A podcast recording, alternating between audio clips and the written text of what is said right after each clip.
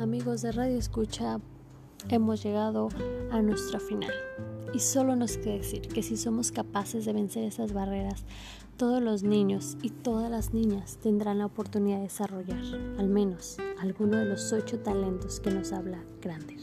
Lógico, matemática, musical, espacial, interpersonal, intrapersonal, corporal, lingüística y científica. Este último talento lo añadió en 1998 porque el profesorado habrá comprendido que los seres humanos poseemos una mezcla de inteligencias que se desarrollan a lo largo del tiempo en diferentes contextos culturales y que lógicamente se utilizan de forma diferente. La escuela que emerge desde los principios de la educación inclusiva es una escuela que educa para colaborar en la construcción de una nueva civilización y necesita de un profesorado que confíe en esos principios y considere que lo más importante en la escuela no radica en la enseñanza de unos conocimientos previamente elaborados,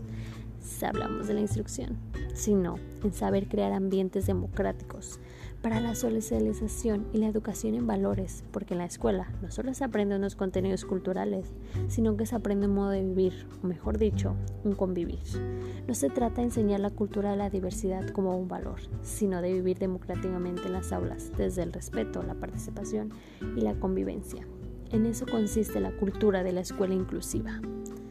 en hacer que cada niño sea respetado, valorado y pueda ir libremente y gozar de su derecho pleno a la educación,